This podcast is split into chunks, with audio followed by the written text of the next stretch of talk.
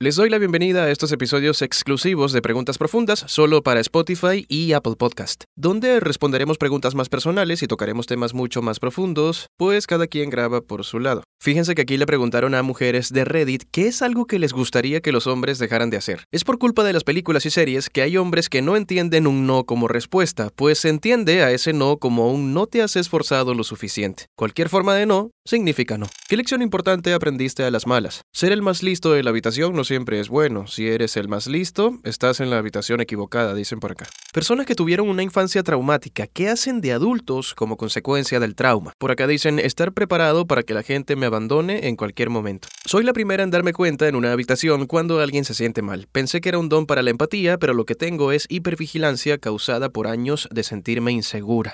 Siempre hay otros trabajos, no te quedes en uno de mierda por creer que nadie más te contrataría. Dice aquí, aplica también para las relaciones.